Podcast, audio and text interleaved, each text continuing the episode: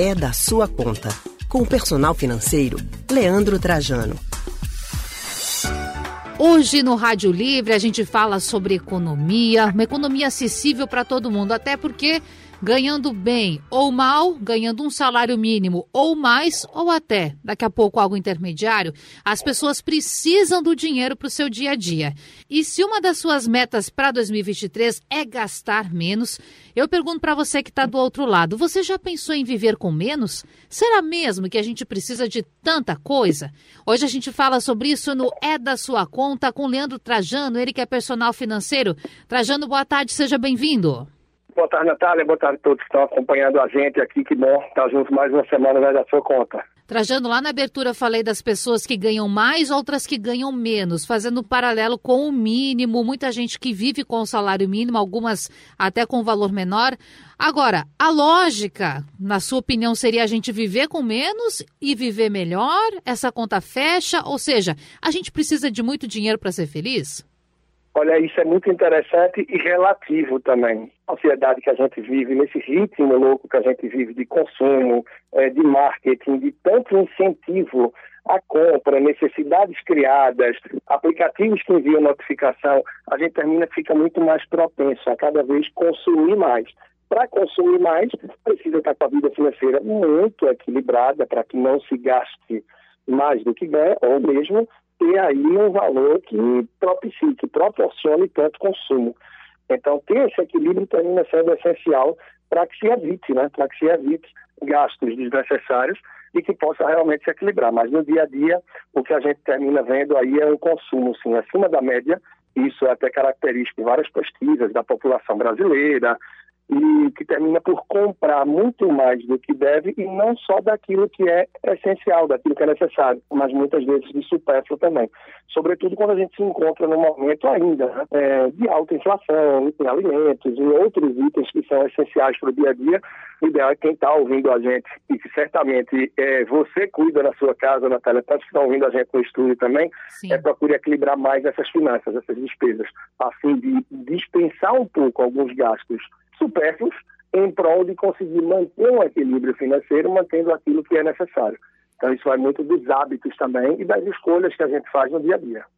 E Trajano, quando o ano começa ou quando o ano vira, a gente sempre faz aquelas metas, escreve no papelzinho ou agora no computador, no celular, quais são os nossos projetos para o ano que está começando. A gente está aí quase encerrando janeiro, estamos já na, praticamente na última semana de janeiro, nos últimos dias. Por isso que eu te pergunto, ter prioridades quando o assunto é dinheiro, prioridade nas compras, nas escolhas que se faz, isso também é importante? Olha, é super importante sim a gente tentar elencar, né? Elencar as nossas prioridades, entender o que a gente tem logo adiante e a forma que a gente vai conduzir as obrigações financeiras que a gente tem. Então, como você disse, a gente está indo na reta final de janeiro, fevereiro já batendo a porta, muita gente já preocupada, desesperada é, com o pagamento de IPVA, de IPTU. Tantos outros ainda não realizaram essa necessidade e talvez ainda estejam preocupados como é que vão curtir aí o feriado ou mesmo prévias de carnaval. Então, o que é que isso mostra? A necessidade, sim, da gente olhar para frente e tentar ter clareza das nossas prioridades. Então, um pouco diferente do que eu falei em relação ao que a gente conversou aí na questão anterior, é não só olhar para as necessidades que a gente tem, não só olhar para os supérfluos do que se tem, mas a minha realidade financeira, aquilo que eu recebo no mês a mês, me condiciona, me proporciona levar o dia a dia de que forma. Então, ter a consciência, ter o pé no chão, é isso que termina é, batendo, agredindo muita gente no dia a dia, no sentido financeiro, por terminar trazendo um desequilíbrio, por não priorizar aquilo que de fato termina sendo mais importante, e aí eu priorizo algo que não é o mais importante, que é algo que é, é um complemento, é uma saída, é uma festa, ou mesmo, muita gente que está escutando a gente também não tem nem possibilidade de fazer isso diante de tantas necessidades. E surge uma necessidade extra, como uma geladeira que quebrou, uma conta de luz que não lembrei, que passou em aberto meses atrás, quando veio agora a ameaça de cortar e que eu preciso botar em dia. Então, diante das situações que surgem, sejam por prioridades em relação a alguma festa, algum evento, algo que eu quero gastar que pode sim vir a ser um supérfluo ou de uma demanda extra, mas extremamente necessária, é a razão pela qual eu preciso me organizar para que junte alguma reserva, para que guarde um dinheirinho para que eu possa suprir isso nos momentos aí que tivessem surpresas.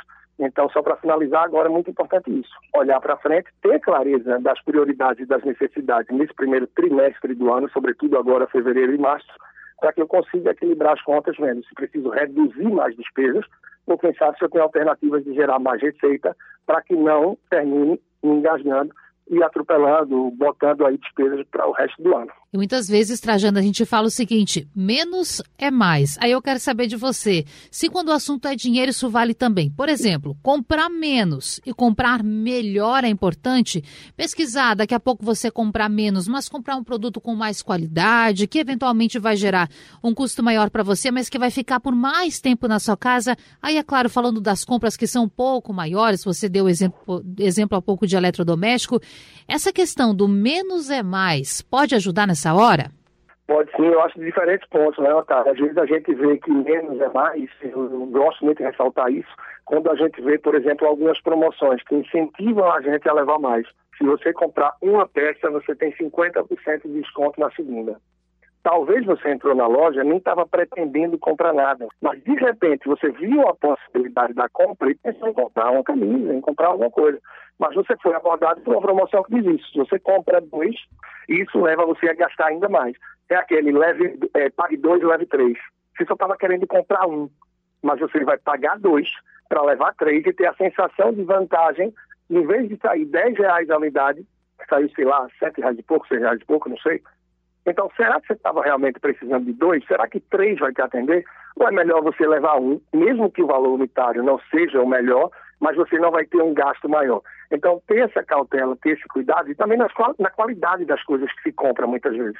Porque, por vezes, a gente termina querendo economizar em alguma coisa e é aquele barato que sai caro.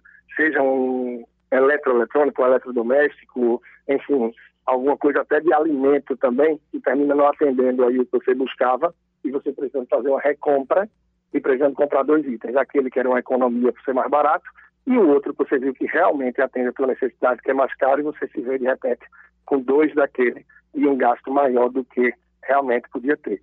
Então, ter cautela, muitas vezes menos é mais sim, e focar um pouco na qualidade e na sua real necessidade para não gastar mais do que deve. E com tudo isso, mais uma vez, e pendurando despesas e dívidas para frente, que terminam muitas vezes por embolar até o fim do ano. Até porque no meio desse caminho, às vezes aparecem aqueles gastos que a gente não estava esperando.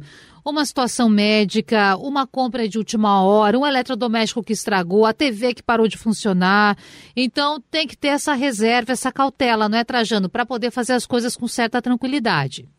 É, isso acontece com frequência, né? Eu já tive essa, é, já fui agraciado com a geladeira que parou e foi uma nota para consertar esse começo de ano. Ah, ainda bem que a gente já provisionou, a gente já foi juntando pouco a pouco o dinheiro do IPVA e do IPTU ao longo do último ano, então a gente já está com esse valor reservado.